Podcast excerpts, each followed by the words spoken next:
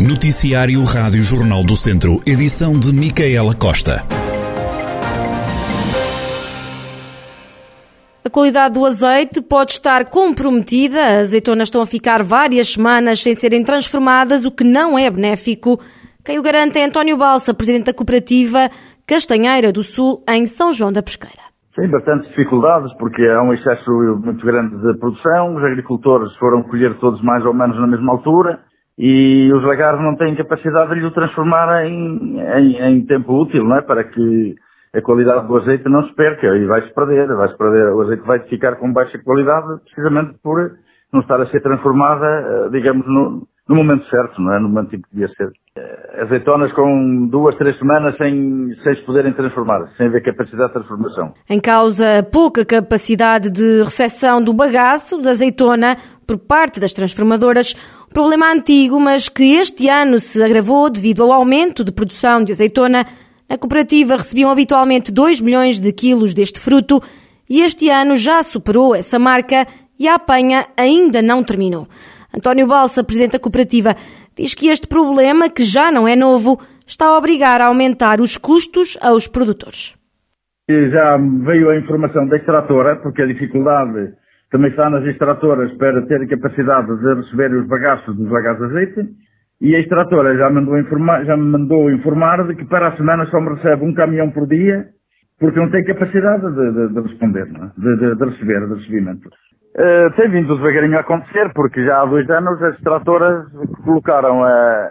quem quiser colocar os bagaços tem que pagar o transporte até, até, até, até nós, até as extratoras, não é? É complicado, porque são, são investimentos que, no fundo, os, os, os atiram também para os agricultores, não é? Por isso, os custos de transformação também foram um pouco mais aumentados aos, aos agricultores, não é? António Balsa, presidente da cooperativa Castanheiro do Sul, em São João da Pesqueira. João Pedro Vaz, da cooperativa de olivicultores de Nelas, acredita que esta situação pode colapsar o setor e também assegura que esta situação está a obrigar a aumentar os preços aos produtores.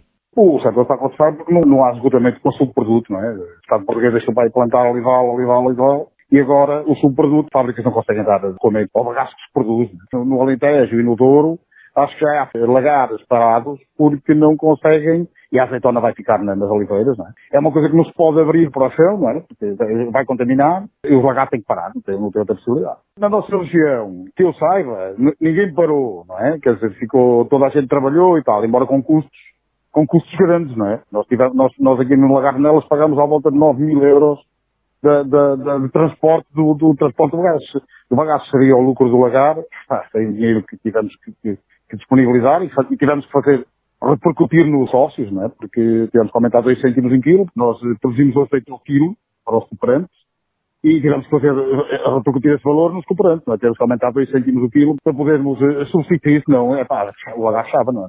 Não há alternativa. Também em São João da Pesqueira houve um aumento de produção. Este ano contabilizaram-se 330 toneladas de azeitona. Em outros anos rondava as 260 e 270 toneladas.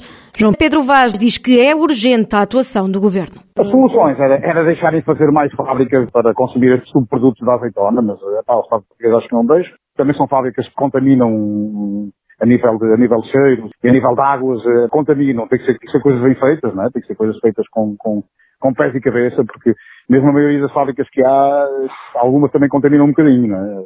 E as pessoas queixam-se do, do, cheiro e da contaminação de alguns terrenos que estão ali na, à volta das fábricas.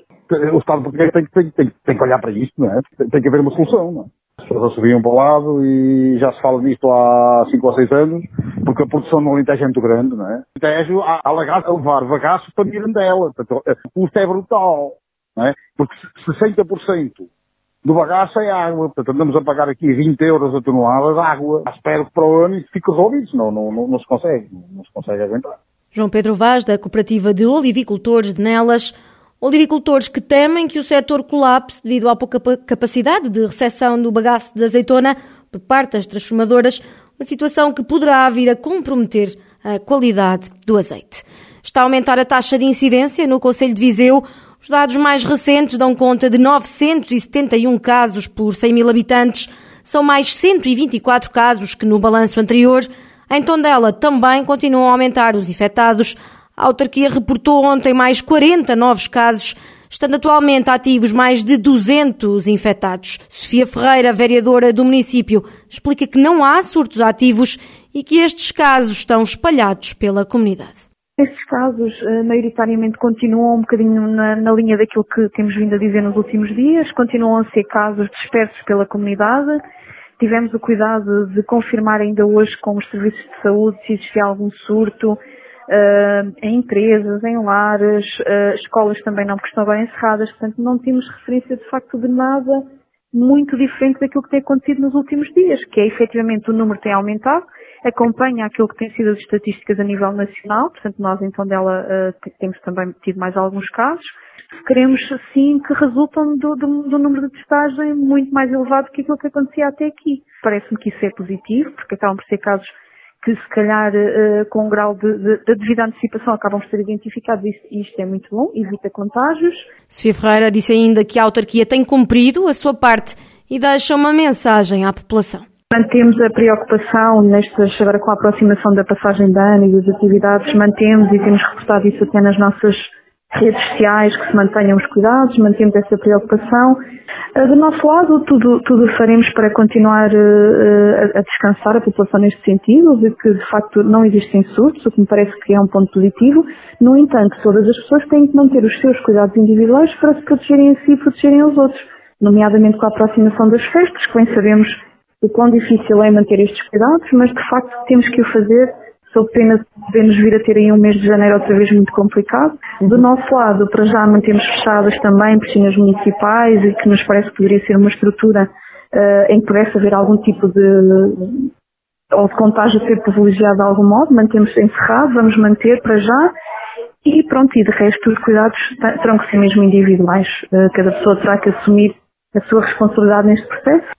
Sofia Ferreira, vereadora do município de Tondela, onde estão também a aumentar os casos de infecção por Covid-19 na restante região de Viseu. E segundo dados reportados pelas autarquias no dia de ontem, Mangualde tem mais 31 infectados, Penalva de Castelo 12, Taboaço 9, Carregal do Sal reportou 8 novos casos, Nelas 6, Armamar 5 e em Moimenta da Beira registaram-se mais duas infecções pelo novo coronavírus. A região de Viseu tem pelo menos 735 casos ativos e já atingiu os 38 mil infectados desde o início da pandemia. O município de Oliveira de Frades quer criar uma universidade sénior que arranque já no próximo ano. O presidente da Câmara, João Valério, explica o projeto.